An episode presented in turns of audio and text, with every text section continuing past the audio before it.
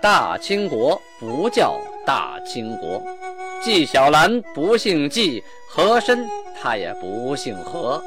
孝庄绝对不能称呼自己是孝庄，叫声小主那是你信口开河。摆手绢的那都是妓女，绝对不是格格。要想了解真正的清朝历史，请听由俊贝勒播讲的《清通鉴》。听众朋友们，大家好。上次讲到清太宗天聪七年，农历的癸酉年，公元一六三三年，参将英额尔岱带人出使朝鲜，干什么？做买卖去了啊！八个贝勒属下各派十人跟着他啊，带着人参还有官参各百斤呢，同往互市，就是跟朝鲜人做买卖。皇太极呢？致了一封书信给朝鲜国王李宗，主要内容是责其助明，就是说责备他帮助明朝。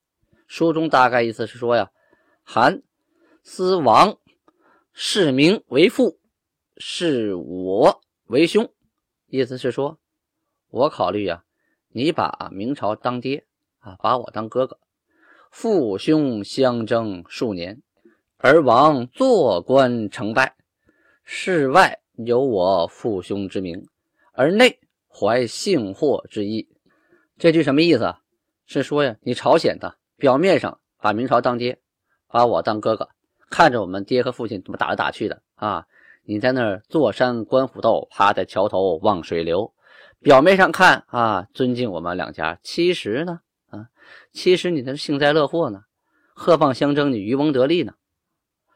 若立为劝解，息兵成好，不为我两国乐见太平，即贵国亦受其福。若仍以兵助明，和而御我，则构兵实自王时。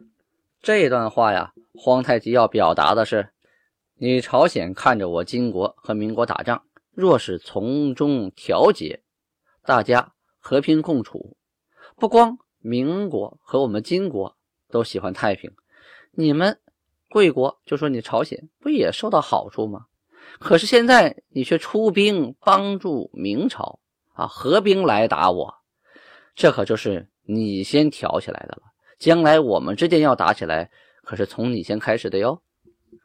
同时呢，又写了一封信，这封信写的不是战争，写的是贸易啊。上面内容大概是：贸易是为我减价，不过王。是此耳，啊！近者贵国所事断匹不满两丈，布匹不过一丈，且粗恶不堪。仍欲照四丈之断，两丈之布一粒所价，即王心以为何如？若货物如出，则我国价值亦如出给予。啊，这是两个国家做买卖，他说的。内容什么意思呢？说我们之间进行贸易，你说我啊，你说我抬价，说我给你东西减价啊，这就是你的说辞啊。你们也不看看现在你们国家给我们的缎匹啊，说缎呢不满两丈，布啊还不满一丈，这够一匹吗？啊，而且呢质量很差啊，粗恶不堪。同时你们还照着四丈的缎，两丈的布。啊，去要价，你们这心都是怎么想的啊？缺斤短两还按原价来。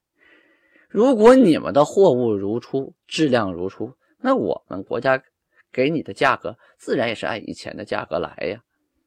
这封书信的内容就反映了当时啊，朝鲜跟金国啊之间做买卖，换金国的人参，拿一些缺斤短两的布和匹啊缎，质量不好的，然后一次充好。以少充多，啊，玩猫腻，同时呢还按原价来。那金国的女真人也不都是傻子呀，是吧？回来打开这个缎子一看，哟，缺两丈；打开布一看，少一丈。啊，他一看这质量，呵，这一个线头，那一个眼儿的，完你还愿意按原价卖？这怎么可能呢？所以肯定不能给你原价了，自然要往下降价了啊！你原来能换一根人参，我换你半根了，就不能给你那么多了。你们还不干了啊，还挑理了啊，说我们降价，这岂有此理啊！这个恶人先告状啊！我常说呢，当时的朝鲜国啊，两边都不想得罪，墙头草随风倒，但是他们还是仍然偏向民国的啊，对金国还是看不上的啊，认为民国是自己的爹，养了自己这么多年，他是明朝的附属国，因为这时候明朝还在呀。当明朝被灭掉的时候，那他们立刻那嘴脸就换掉了啊，就换爹了。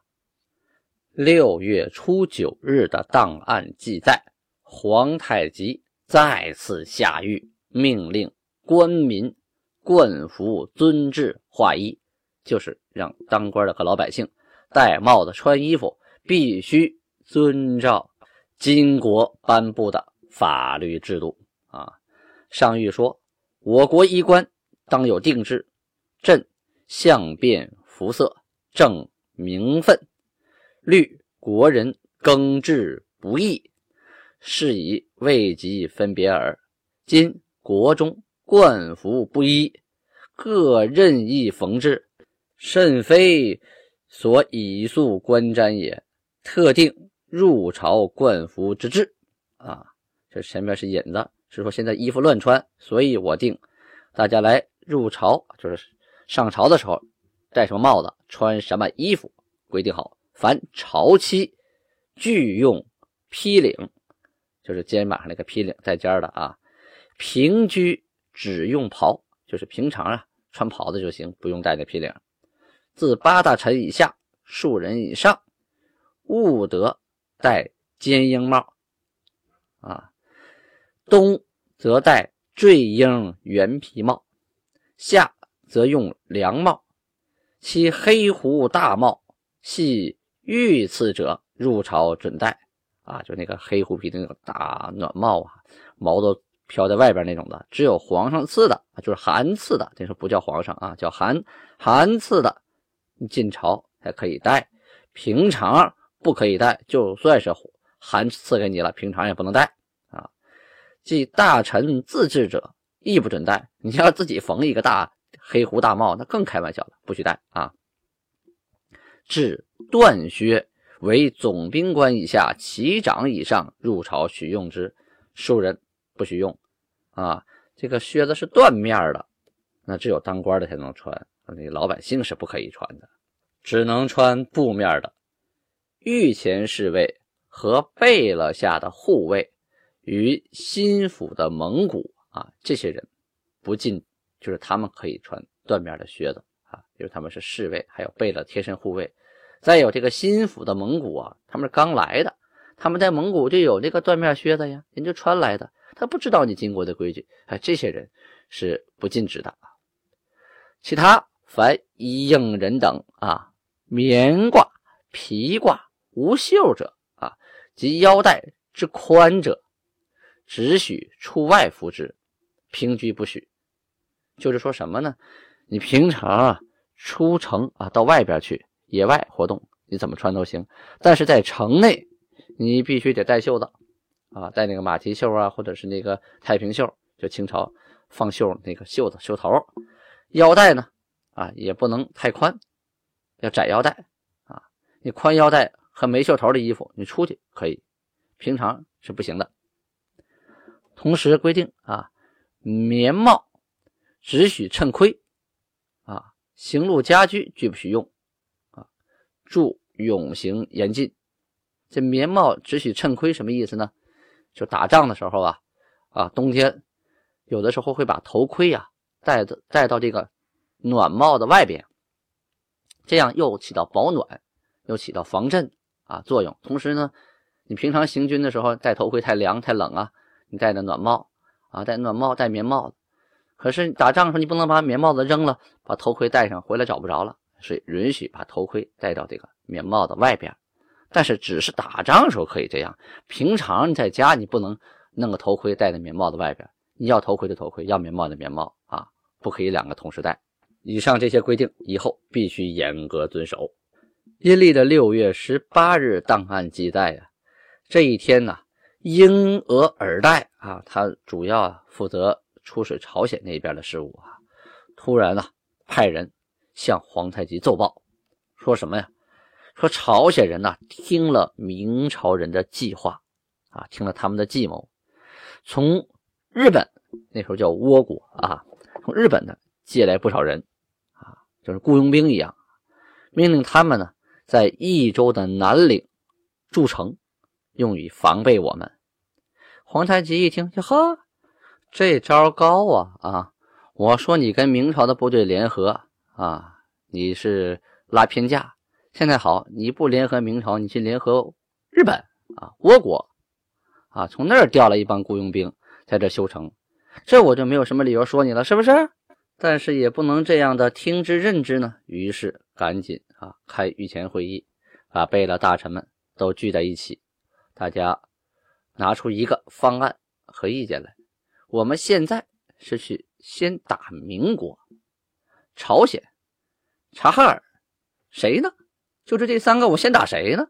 啊，大臣们就开始各抒己见了啊，说什么的都有。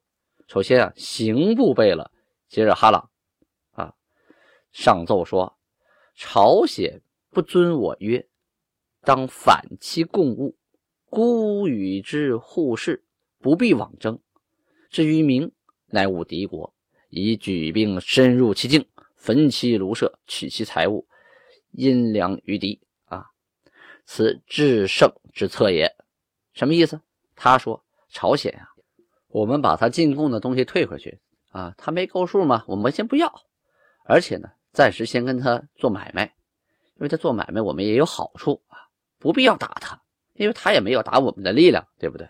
但于明朝就不一样了，我们和他是敌国呀，我们应该带兵深入其境啊，烧他房子，抢他东西，断他粮食，这是制敌制胜的良策。”贝勒阿基格上奏说：“皇上移驻边外，这里档案写的皇上是后人修的，当时不可能有皇上的称谓，因为他还叫汗啊，没有称帝呢。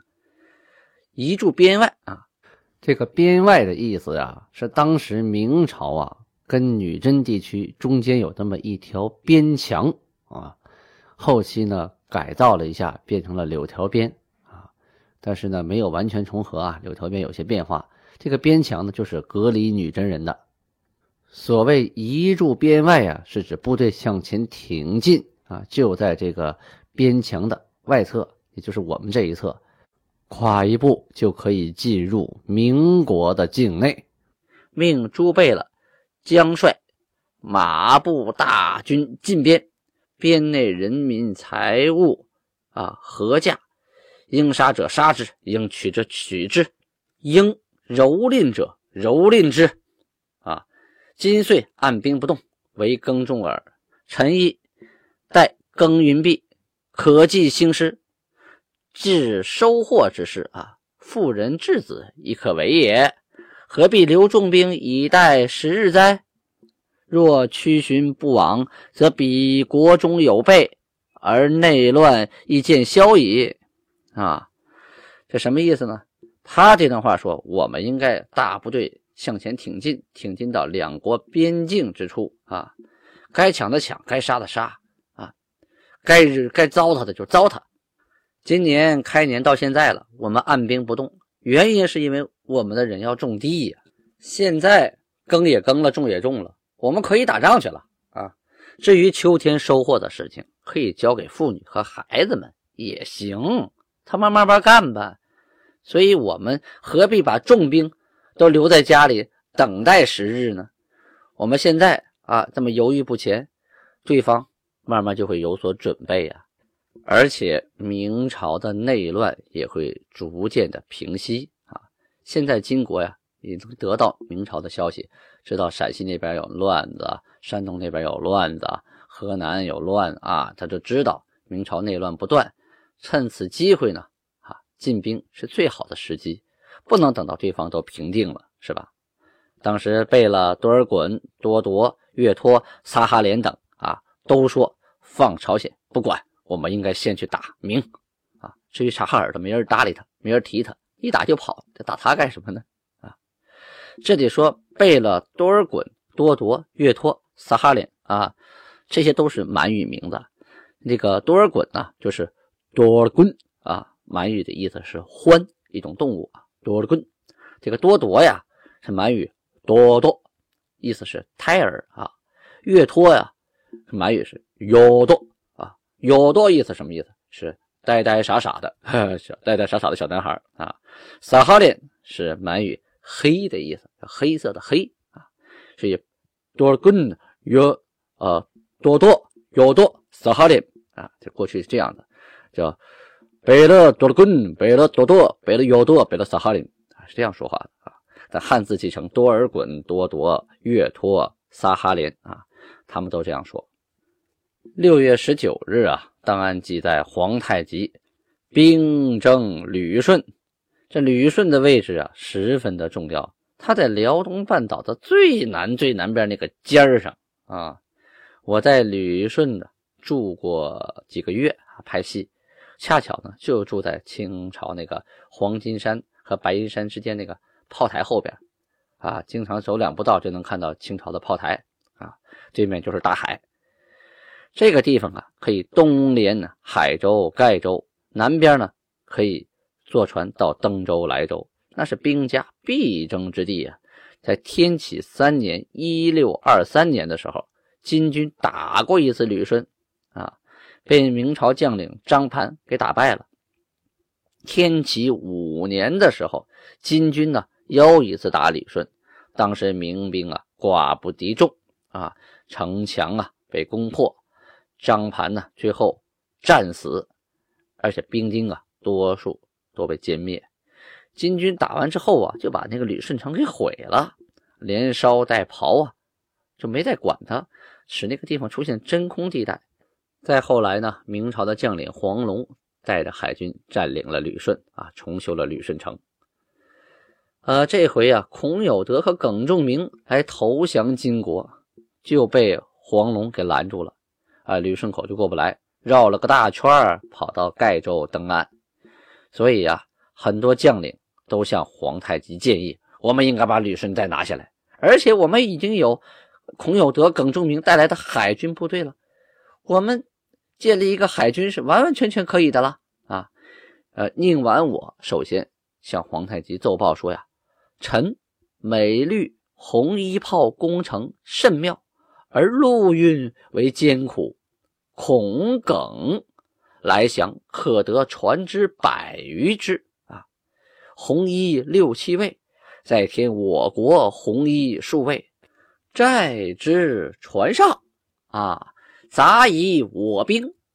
若必有旅顺进，即先取旅顺，然后西行啊。若另有径路，即驾船直抵山海。水陆二路约其并进，内外夹攻，山海可得矣。啊，他的意思是说呢，说我们呢用红衣大炮攻城啊，这是一个好办法。可是呢，每次运这个炮啊，太费劲了啊，这人拉马拽的太费劲了。这回孔有德和耿仲明啊，带来这么多战船，都是大的战舰，本来上面就有。六七位红衣大炮，加上我们国家最近生产的这么些红衣大炮，都给他运到船上去啊！同时呢，要派一些我们的兵啊，不能都给人家了啊，互相一块来管理。如果将来我们从旅顺进发，那我们应该先拿下旅顺，然后向西啊攻打那个登州、莱州。若是呢换一条路，我们打山海关的时候，我们也可以用上旅顺呢。我们水陆陆地上一个部队前进。在海上，我们也可以有一舰队啊驶向山海关。山海关嘛，也有一半在海里呀，是呀。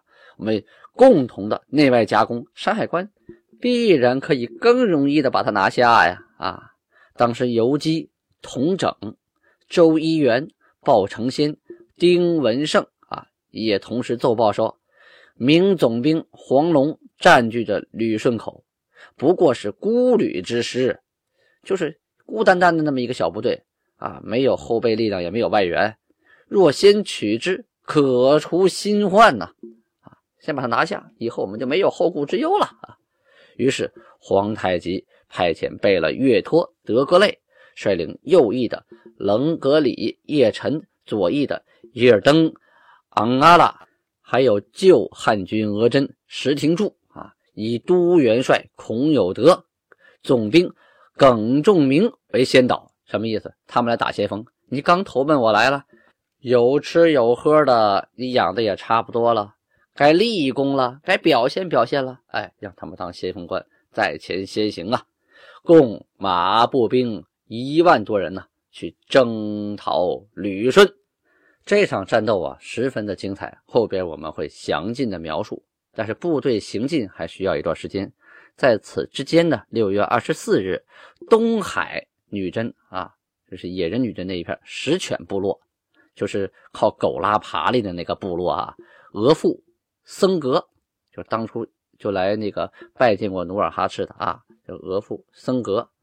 啊，带着他的妻子啊，妻子那应该是皇太极的妹妹了啊，率领着五十二人来入朝，就来进贡啊，来献东西，同时也相当于做买卖吧，也带回不少东西回去，也是带着媳妇来省亲啊。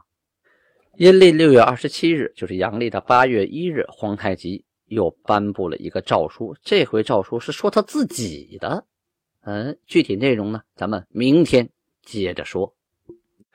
感谢大家的收听，今天的青铜剑就播讲到这里了。目前青铜剑已经达到十五万人的收听率，可是订阅了青铜剑的人还不到三千呢，怎么回事啊？我求求您了，如果您听到这一集的话，请您用手机下载喜马拉雅的 APP，然后搜索“青史正说”，或是搜索“青铜剑”，或是搜索“童俊”。都可以，然后找到青铜剑，左边有个小五角星，点它一下，让它变颜色，您就订阅了。这个喜马拉雅这个软件呀、平台呀，是根据订阅量来排名的。如果听我青铜剑的十五万人都点订阅的话，我早就排在几连行前边了。哎，希望大家给力呀！才三千呀，十五万人听，三千人订阅，这是什么概念呢？请您高抬贵指，轻点订阅，安布拉巴尼哈。